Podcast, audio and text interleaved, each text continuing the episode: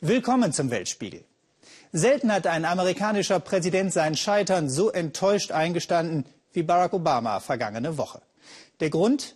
Trotz immer mehr Opfer schafft er es nicht, die laxen Waffengesetze zu verschärfen. Hören Sie selbst, wie verbittert Obama klingt. Right now, uh, it's, it's not even possible to get uh, even the mildest uh, restrictions through Congress. And, and that's, uh, we should be ashamed of that. Selbst die geringsten Waffenbeschränkungen scheitern im Kongress. Wir sollten uns schämen, sagt Barack Obama. Die Waffenlobby beeindruckt das wenig. Sie wird immer kreativer, um neue Kunden zu gewinnen. Im Fokus vor allem Frauen. Scharfe Waffen im niedlichen Handtaschendesign sind längst ein Renner in den USA. Tina Hassel hat Amerikas neue Cowgirls besucht. Schon das morgendliche Spiegelei gibt's bei den Griffins in Form eines Revolvers. Das sind die verrückten Dinge, die es bei uns zu Weihnachten oder Muttertag gibt. Alle in der Familie sind Waffennarren. Vater Dave, ein ehemaliger Marine, macht aus seiner Leidenschaft keinen Hehl. Der Umgang mit Waffen wird hier von Generation zu Generation weitergegeben. Auch der achtjährige Dallin schießt begeistert seit der Zeit im Kindergarten, so wie viele seiner Freunde.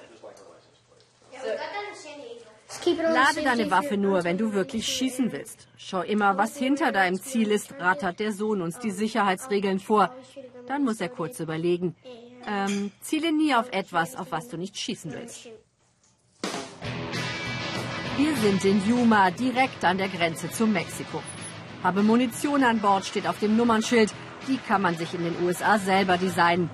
Und dann geht's los auf dem Weg zur Shooting Range. Nicole ist Architektin. Sie liebt die Wüstenlandschaft in diesem abgelegenen Winkel Arizonas. Nur die Kriminalität hat hier so zugenommen. Vor zehn Jahren hat doch keiner von Schießereien und bewaffneten Überfällen gesprochen. Aber jetzt breiten sich die Gangs aus Los Angeles hier aus. Vor allem aber die Grenzkriminalität aus Mexiko. Aber Schießen macht auch Spaß. Nach Halloween kaufe ich alle alten Kürbisse im Ort. Dann fahren meine Familie und die Frauen von unserem Waffenclub in die Wüste und ballern. Wir stecken erst Sprengstoff in die Kürbisse und schießen dann mit allem, was wir haben. Das macht so richtig Paff. Nicole hat einen Gun Club gegründet, die Well-Armed Women, die gut bewaffneten Frauen. Der Zulauf ist enorm. Heute nimmt sie mich mit zum Schießstand. Mitten in der Wüste führt sie mich ein in die unterschiedlichen Waffen, wie man sie lädt und sichert und erklärt mir, mit welcher Munition man auf welches Ziel schießt. In nur einem Jahr haben die Well-Armed Women ihre Mitglieder verdoppelt. Der Ortsverband ist der größte in den USA. Mir wird es etwas mulmig. Vergiss die Ohrenschützer nicht, ermahnt mich Nicole. Und dann feuert sie ruhig und konzentriert Schuss um Schuss mitten ins Ziel. Für mich ist das das beste Mittel gegen Stress. Als ich in Los Angeles gearbeitet hatte, weit weg von meiner Familie, da wollte ich nicht in Bars rumhängen. Statt zu trinken, bin ich auf den Schießstand gegangen. Das war besser. Und dann bin ich dran.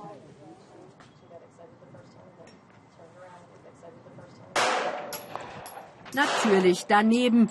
Die nächsten Schüsse treffen zumindest die Wand mit der Zielscheibe. Dafür, dass sie Rechtshänderin ist, aber mit dem linken Auge zielt, ist das gar nicht schlecht für eine Anfängerin, meint Nicole gönnerhaft. Überrascht lerne ich dann, wo Frau überall ihre Waffe tragen kann. An der Hose, in der Hose, selbst im BH. Das nennt man Flashbang. Flash, weil der Angreifer auf deine Brust schaut und Bang, weil du ihn in dem Moment umnietest. Komm mit, wir gehen shoppen, hatte mich Nicole eingeladen. Doch die Freundinnen sind nicht auf der Suche nach Schuhen oder Modetrends, sondern den neuesten Schusswaffen. Unübersehbar, hier ist die Lady-Ecke. Alles in Pink, selbst das Sturmgewehr.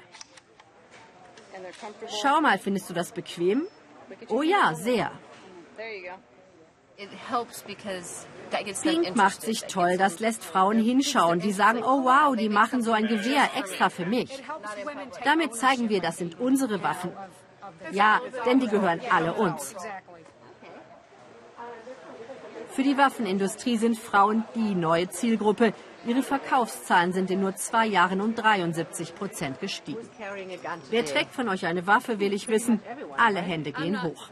Nur ich nicht, darf ich nicht, wenn ich hier verkaufe. Wo versteckt ihr die denn? Man sieht ja nichts. Na, hier. Eine Waffe habe ich seit ich 21 bin, geschossen habe ich aber schon mit 14.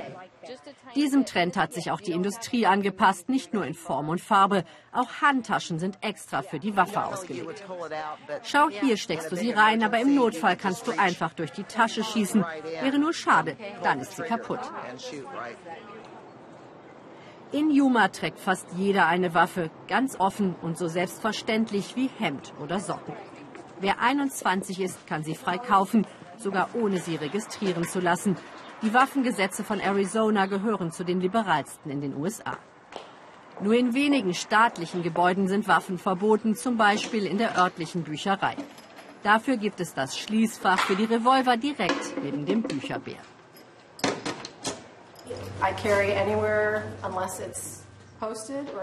Ich trage meine Waffe überall. Nur an ganz wenigen Orten, da wo es verboten ist, lasse ich sie weg. Auf Militärstützpunkten oder in der Schule. Wenn ich meinen Sohn abhole, lasse ich meinen Revolver zu Hause. Aber sonst bin ich immer bewaffnet. Im Supermarkt, in der Kirche, selbst wenn ich mit Freunden ins Restaurant gehe.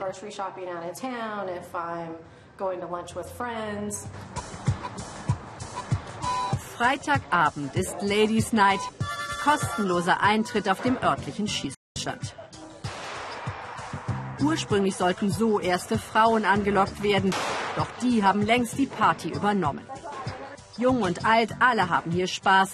Der Schießstand ist fest in Frauenhand. Wer einen Mann hat, lässt ihn zu Hause und viele kommen ohnehin bestens alleine parat. Im Club sind viele ältere Frauen, Witwen, aber auch alleinerziehende Mütter. Die haben zu Hause keinen Kerl, der Held spielt und sie verteidigt. Das machen sie selbst.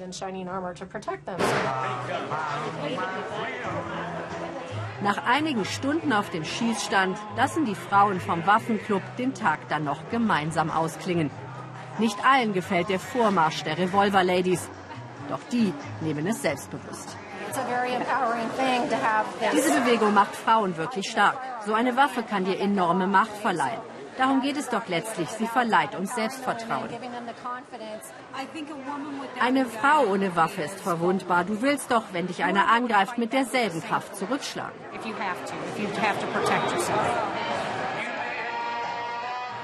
Da stimmen sie alle zu, die Well-Armed Women.